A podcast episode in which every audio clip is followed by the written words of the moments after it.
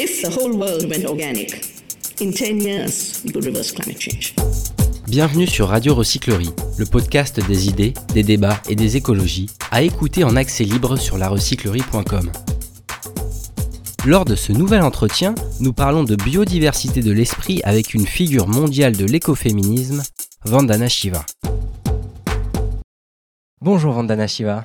Hello.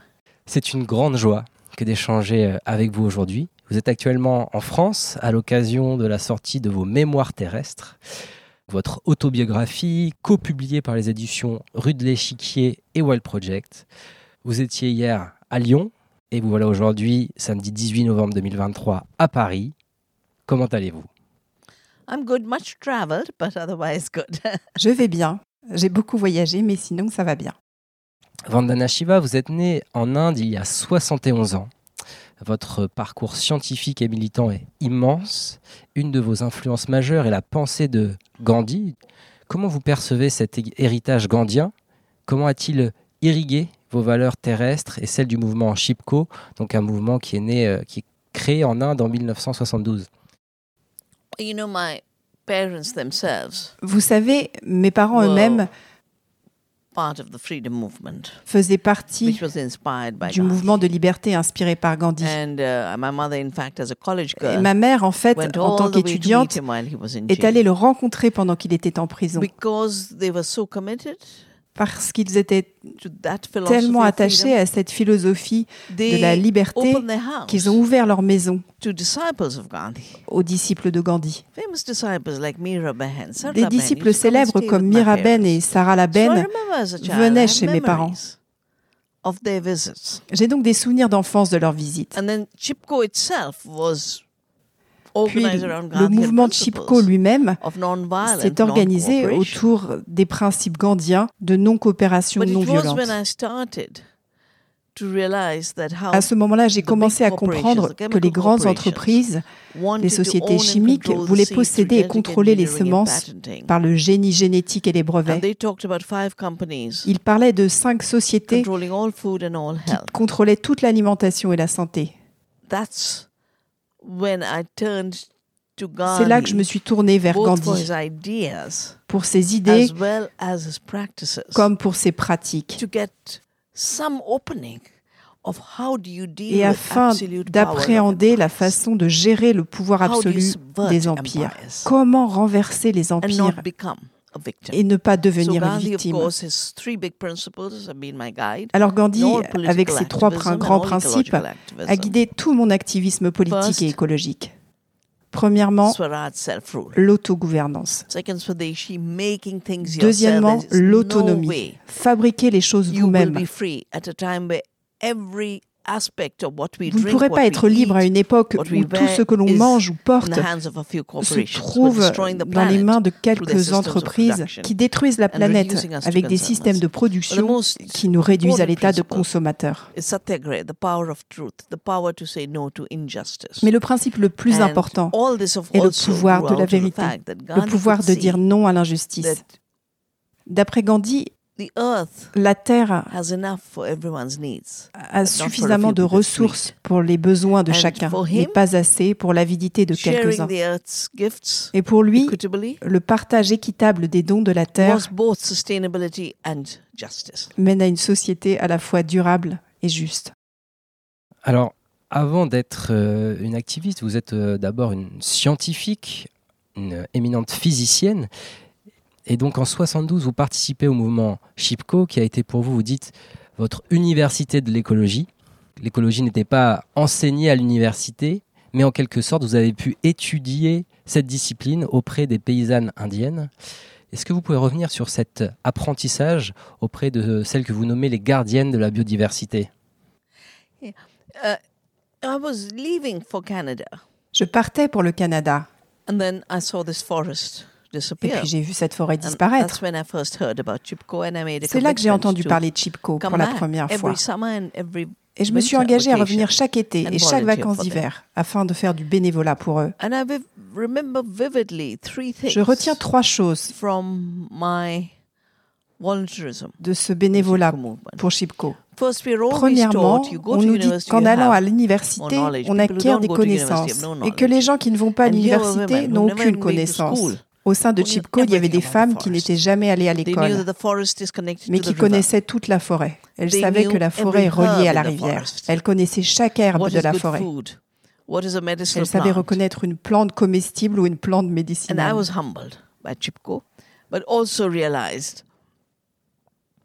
J'ai ainsi réalisé que la connaissance de la biodiversité, qui n'est pas considérée comme une connaissance, était la connaissance la plus importante pour vivre sur cette terre. La deuxième chose que j'ai apprise de Chipko, c'est l'auto-organisation. Les femmes n'attendaient pas qu'on leur dise ce qu'elles devaient faire. Elles n'attendaient pas de ressources extérieures. Elles ramassaient une poignée de riz pour cuisiner les repas collectifs afin d'occuper la forêt et d'arrêter son exploitation. Et même l'action du Chipko, qui signifie étreindre, indique qu'il faudra nous tuer avant de tuer les arbres. Votre pouvoir le plus élevé est donc de vous placer entre ce que vous aimez, ce que vous voulez protéger, et les forces destructrices. Vous devez vous mettre sur leur chemin. Et la troisième chose que j'ai apprise de Chipko, c'est la solidarité.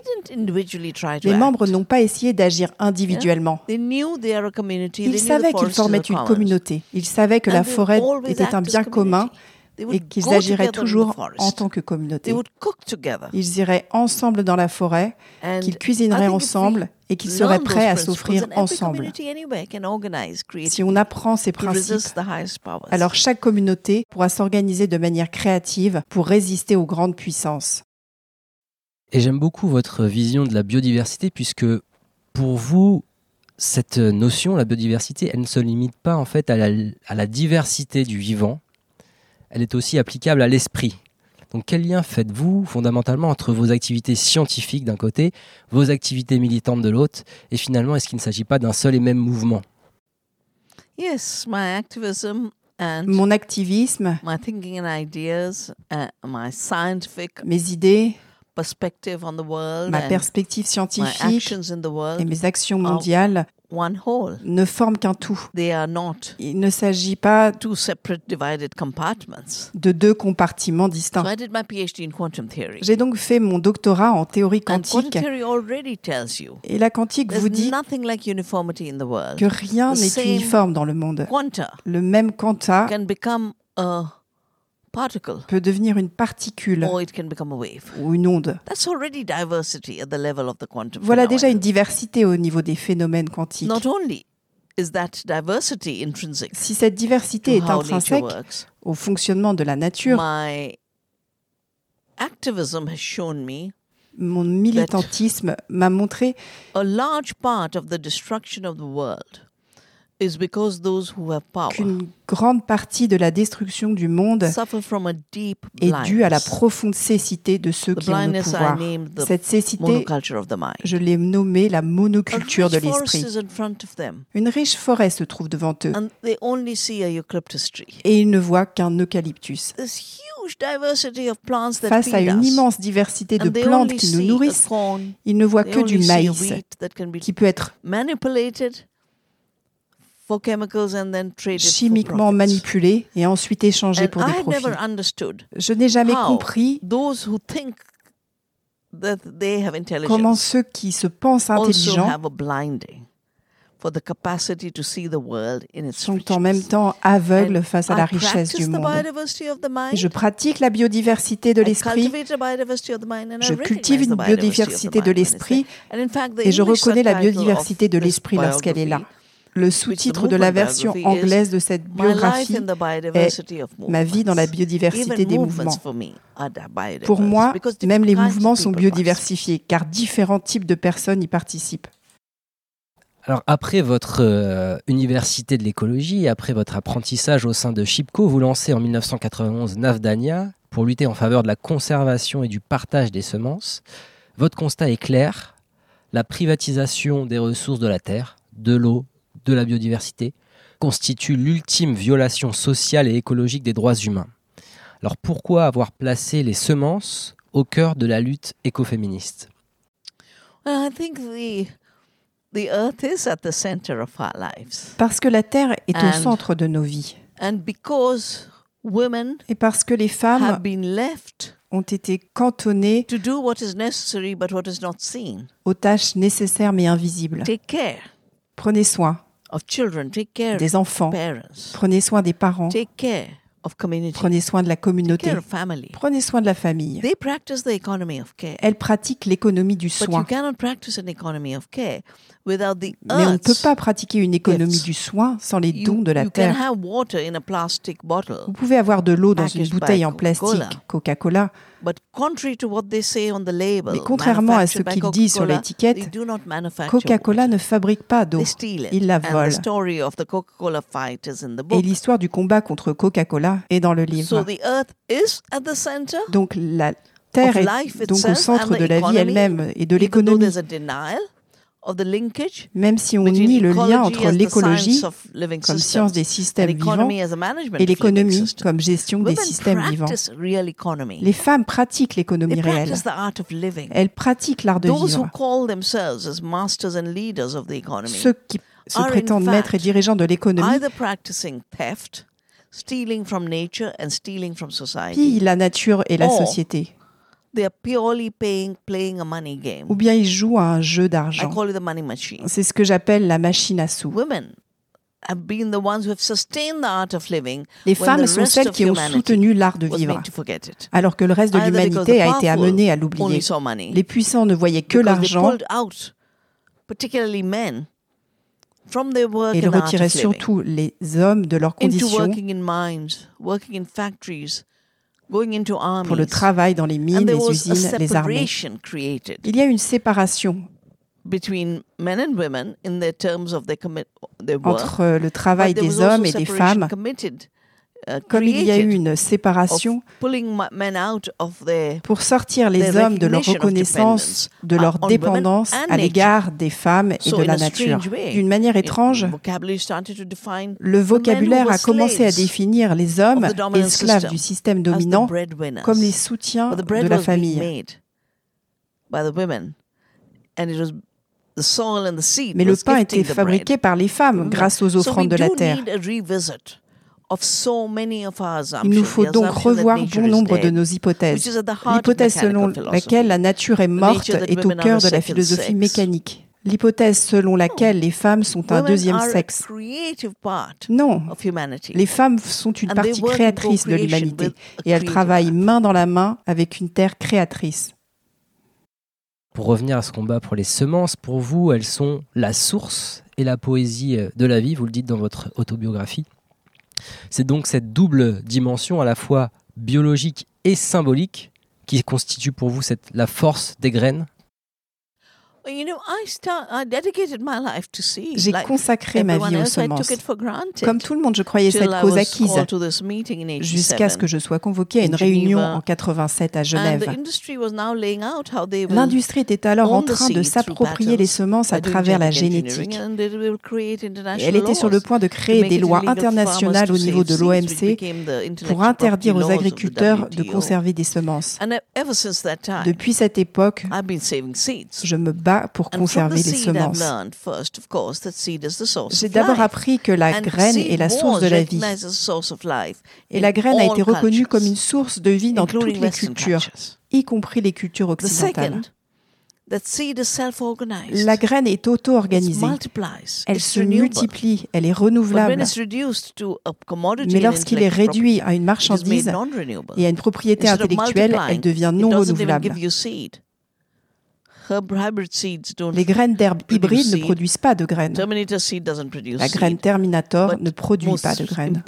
Mais plus important encore, on tentait de redéfinir les semences et donc la vie en les réduisant à des machines inventées par des Monsanto du monde entier. C'était scientific pour moi un mensonge scandaleux au niveau ecological scientifique et Uh, écologique. when I committed myself to saving seeds, Quand je I me was suis also engagée pour la conservation des myself semences, to the idea je m'engageais également en faveur the de la graine comme entité machine. vivante et non comme une machine. On perçoit la place centrale qu'occupent les, les forêts dans la civilisation indienne à travers vos mémoires terrestres. Quel est le rôle de la forêt pour vous? Quel est son rôle écosystémique et dans quelle mesure la destruction de ces écosystèmes affecte la vie des paysannes indiennes La civilisation indienne est très ancienne. Jusqu'à l'arrivée des Britanniques, l'Inde était une terre boisée, y compris là où se trouvent les villes aujourd'hui. On considère la forêt comme le fondement de la civilisation. Notre poète national, Tagore, said, "We are qui a reçu le prix Nobel, a dit civilization." Nous sommes une civilisation forestière. En Occident, ils apprennent Our avec la brique et le mortier. Nos sages, quant à eux, sont allés dans la forêt pour apprendre. Mais c'est avec Chipko que j'ai compris que la terre et les forêts are the very basis of life. sont la base de la vie. The forests, Les forêts, especially the broadleaf forests, notamment les forêts de with their feuillus, leaves when they avec fall, leurs feuilles lorsqu'elles tombent, create the humus. créent l'humus. Et c'est dans l'humus where the water is stored. que l'eau est stockée. That's why C'est pourquoi forests are the sources les forêts sont la source des rivières, where there are no glaciers. là où il n'y a pas de glaciers. Soit c'est la fonte des neiges dans les montagnes, comme dans les Alpes, it is the forest. soit c'est la forêt. So the forest is a source of water. La forêt est donc une the source d'eau. of course, is a source of oxygen. La forêt est bien entendu And une source d'oxygène. Et comme je, je l'écris dans le livre, les Britanniques ont créé l'héritage selon lequel les forêts sont des mines de bois exploitées à And des fins lucratives. saying, no, these forests are our mothers. Et les femmes de Chipko disaient, ces forêts sont nos mères, water, and our pure air. elles sont la source de notre sol, de notre eau et de notre air pur, in notre terms of oxygène. Ainsi, en termes d'idées d'organisation de société ecological reality of et en termes écologiques du maintien de la vie, forest is very much at the heart of the India of la forêt est au cœur de l'Inde et des Indiens. Au regard de vos expériences au sein de Chipko, de Navdanya et de bien d'autres engagements écologistes, diriez-vous que les femmes sont à l'avant-garde de la défense de la Terre? Women are definitely at the forefront of defending the earth, where their lives Les femmes sont sans doute à l'avant-garde de la défense are de la deeply Terre. connected to the earth. Leurs vies So the sont women profondément of liées the à la Terre. Himalaya Les femmes de l'Himalaya, qui ont façonné Chipko et qui m'ont inspiré, with the forest and their work. avec la forêt et leur travail, elles créent absolument food, tout. Leur nourriture, leurs vêtements, leur communauté, leur imagination. Women along the coast. Les femmes de la côte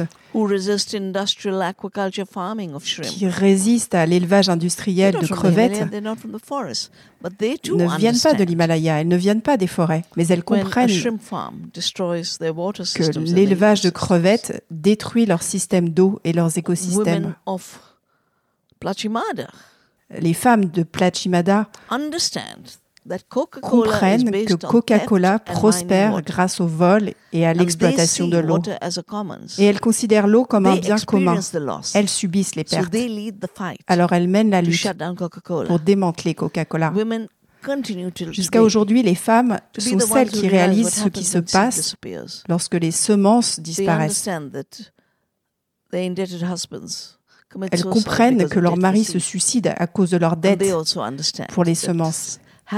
Elles comprennent aussi que les semences vous donnent la liberté. La plupart des aliments sont produits par des femmes, des agricultrices. Et elles comprennent les liens entre alimentation et santé. Elles comprennent que prendre soin du sol est une activité économique. care at the center Et elles ont placé le soin au centre de l'économie. If humanity has to survive, Si l'humanité we doit will survivre, have to shift from an economy of on devra greed. passer d'une économie de la economy of cupidité à une économie for du that, soin. women are in the lead. Pour ça, les femmes women sont are en in the tête. lead for the greed economy, and Les femmes ne they sont never pas à la tête de l'économie de la cupidité et j'espère qu'elles ne le seront jamais. Alors, vous qualifiez la situation actuelle de chaos climatique. Pourquoi parler de chaos? Plutôt que de réchauffement ou de délitement Et pensez-vous que les mots suffiront à éveiller les consciences? You know, words have, of course, been appropriated hugely. Les mots ont été énormément récupérés. Tell you the full Et tous les mots ne vous donnent pas une, une image Why complète I de la situation. Pourquoi ai-je parlé de chaos climatique plutôt que de changement climatique? Parce que j'ai entendu suffisamment de climato-sceptiques et d'opportunistes dire oh, qu'en Suède, à l'heure du réchauffement climatique, la Baltique sera plus chaude et nous y nagerons en hiver. Ou les British ah, dire, when the warming takes Ah, place, lorsque le réchauffement aura lieu, nous cultiverons du vin et supplanterons l'Italie et la France au rang de vignobles du monde. Mais d'un autre côté, il y a ceux qui paniquent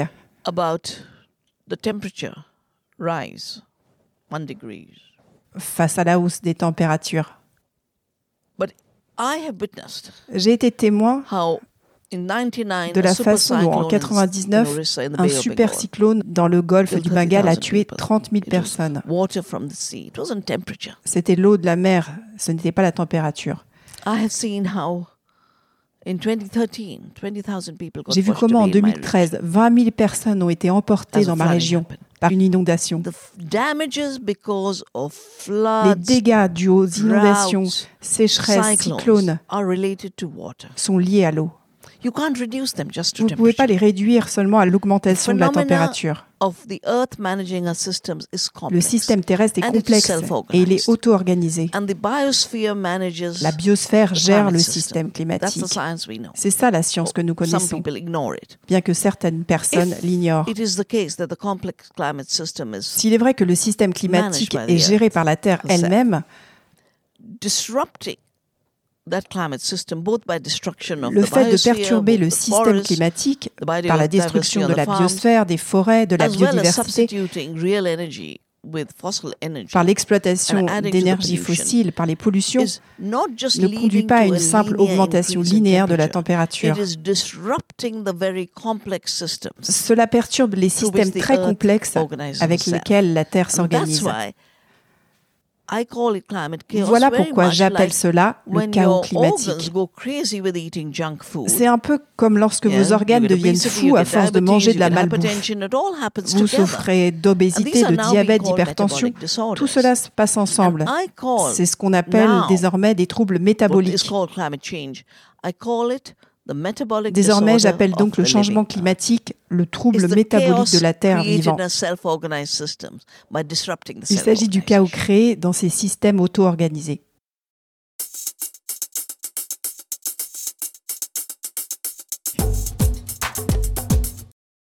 Vandana Shiva, votre vie d'activiste a été marquée par de nombreuses rencontres et découvertes. Est-ce que vous pouvez nous partager votre plus grand déclic écologique You know, the disappearance of the forest in the Himalaya La disparition des for forêts himalayennes a été pour moi un grand déclic. Ma vie a été rythmée par l'étude de la physique et de la théorie quantique, mais aussi par la protection de la nature. But then the disasters of 1984, the Puis sont venues les Punjab, catastrophes de the deaths in 1984, Bhopal la destruction du Pendjab, les morts à Bhopal. Voilà ce qui m'a mis sur la voie de l'agriculture et de la recherche afin de produire notre nourriture. 1987, where the corporations Puis il y a eu want to own the 1987, and pretend they are the gods. And quand les entreprises ont commencé à vouloir posséder les semences et à prétendre être des dieux. Ces gens veulent faire croire qu'ils sont les créateurs de la vie sur Terre et que nous sommes redevables pour cela. Ces déclics ont They façonné ma have vie, shaped my work. And they have shaped my mon travail et ma And I'm réflexion. grateful. I mean, I'm actually grateful to the destroyers. En fait, j'ai de la reconnaissance envers les destructeurs, car sans leur destruction, je n'aurais pas eu à agir ou à penser de manière plus profonde. Malgré tout, nous sommes, euh, vous le dites, à l'heure du chaos climatique. Dernière question. Comment imaginez-vous alors le monde dans 20 ans, dans une perspective plutôt heureuse? Quelles sont vos, vos graines d'espoir? I actually save the seeds of hope. Pour sauver les graines d'espoir, seeds of hope. je les cultive. Because we've been made to forget On nous a fait oublier farmers have been breeders and they bred. que les agriculteurs ont produit des graines de résilience climatique. On a conservé ces graines that dans nos banques de semences communautaires. Et dans nos banques de semences se trouvaient des graines tolérantes au sel que l'on pouvait multiplier et distribuer après les cyclones, après les tsunamis. On avait les graines de millet tolérantes à la sécheresse, ces aliments oubliés que soi-disant personne ne devrait plus manger. On a commencé à conserver ces graines et à dire que ce seraient les aliments du futur. Cette année a été déclarée année du millet, saving millet seeds 35 years ago, this year would not be the seed. ce qui ne um, serait pas le cas si nous n'avions pas commencé à conserver les graines de millet il y a tolerant 35 seeds. ans. Les graines de l'espoir sont celles que l'on sauve, multiplie et distribue en résistant à l'accaparement de Monsanto. qui criminalise le partage et la conservation des semences. Mon travail scientifique, c'est de développer avec la voie de l'agriculture écologique. 1984 J'ai pris cet engagement en destruction of the, uh, 1984 Punjab and Bhopal. quand j'ai assisté aux destructions au science et à. Bhopal. Je fais beaucoup de recherches scientifiques sur ce sujet et je me rends compte que les processus de photosynthèse des champignons mycorhiziens et les sols organiques to climate chaos. sont la solution au chaos climatique. Because it is this amazing technology Cette of the incroyable technologie to pull terrestre out carbon dioxide extrait le dioxyde de carbone et le transforme en nourriture, en oxygène et en the terre. same processes Les mêmes processus d'intensification de la biodiversité et de la photosynthèse résolvent le problème climatique et favorisent l'agriculture. On peut nourrir deux fois la population mondiale en régénérant la terre, en conservant la biodiversité, en nous débarrassant des combustibles fossiles et en remettant l'homme et la nature au centre de l'économie. Voilà les graines d'espoir. Vandana Shiva, merci de nous avoir partagé vos mémoires terrestres. Vous allez désormais rejoindre la recyclerie pour donner une conférence. Belle soirée et à bientôt. Thank you. Thank you.